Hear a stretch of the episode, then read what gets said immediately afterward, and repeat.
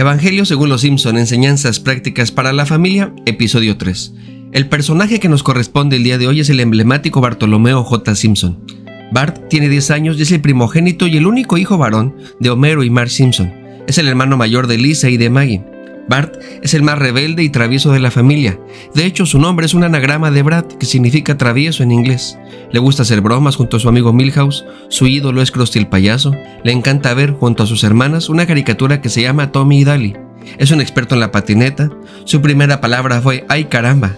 Cuando nace su hermana Lisa, tuvo celos de ella, ya que sus padres le prestaban más atención, así que él intentó deshacerse de ella, pero sus padres lo cacharon y por supuesto lo castigaron.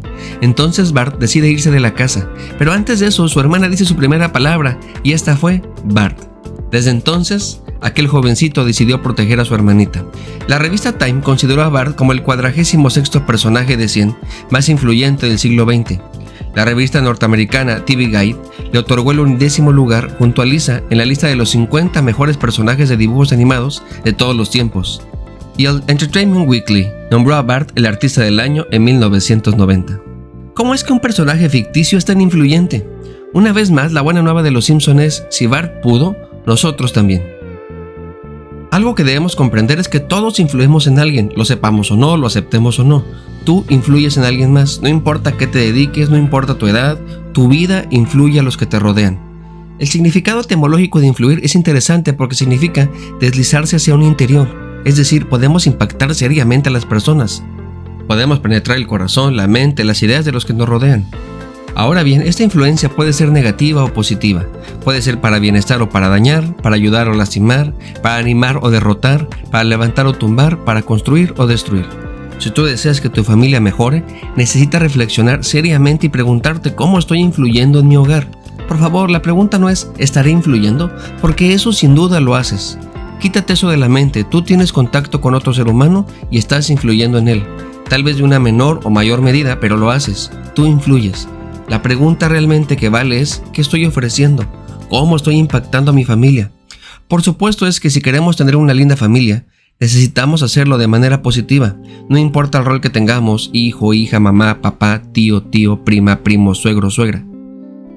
Tú puedes ser un agente de cambio en tu familia. Vamos, si Bart pudo, que es un personaje ficticio y él lo logró, tú también lo lograrás. Además, Dios está de tu lado. Él siempre te escucha, siempre está disponible para ti y para Él no hay imposibles. Así que te aconsejo que no te rindas, hay una solución para tu familia. Jesús está contigo. La Biblia está llena de historias en donde personas que estuvieron en situaciones muy complicadas pudieron salir adelante. Tenemos el caso de Moisés. Él estaba en una situación muy complicada. Estaba, como suele decirse, entre la espada y la pared, o mejor dicho, entre la espada y el mar. Lo estaba persiguiendo el faraón y su ejército para matarle a él y al pueblo israelita. El pueblo se asustó, pero Moisés les dijo, no tengan miedo, solo esperen a ver cómo Dios nos va a salvar hoy. Nunca más volverán a molestarnos estos egipcios. Dios peleará por nosotros. Milagrosamente se abrió el mar rojo, se salvaron los israelitas y los egipcios perecieron.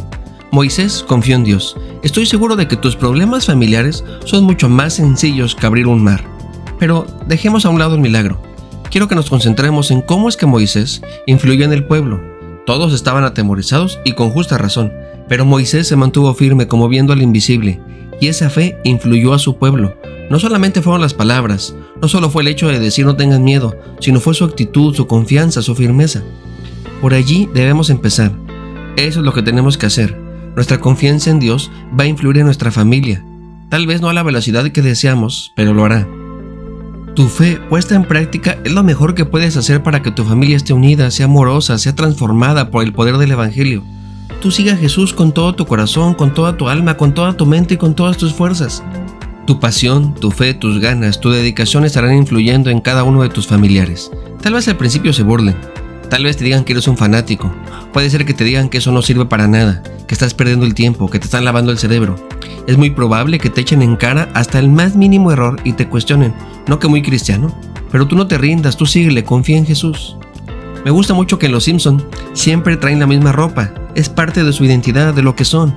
A simple vista, únicamente por ver la ropa, los podríamos reconocer. Ojalá que los cristianos siempre tuviéramos así de bien puesta la camiseta, pero la realidad es que no siempre nos comportamos como Jesús nos enseñó. De vez en cuando nos quitamos la camiseta y nos comportamos un poco mal o tal vez mucho. Y nuestra familia por supuesto que se da cuenta, pero no te preocupes, siempre puedes pedir perdón e intentarlo de nuevo. Recuerda que no vas solo, Dios está contigo. Recuerda que tú y yo no hacemos los milagros, pero Jesús sí. Así que tú síguele, dale con todo, no te rindas. Sigue influyendo fe en la vida de ellos. Te quiero pedir un favor especial, por el amor del cielo, no les vayas a dar de bibliazos a tus familiares, es decir, no uses la Biblia para atacar, criticar, señalar o juzgar. Eso no hace a Jesús, eso hacen los religiosos que no entienden del amor de Dios. Nosotros debemos usar la Biblia para aprender de Cristo y tratar de imitarle. Debemos oírla, leerla, estudiarla, memorizarla, meditarla y aplicarla a nuestra vida. Si tú empiezas a imitar a Jesús en su trato a los demás, si tú empiezas a vivir las enseñanzas del Maestro, estoy 100% seguro que Dios usará tu vida para transformar a tu familia. Tú influye, influye fe, sé que lo lograrás. Dios te bendiga, soy el pastor Alex Unille y estaré orando por ti.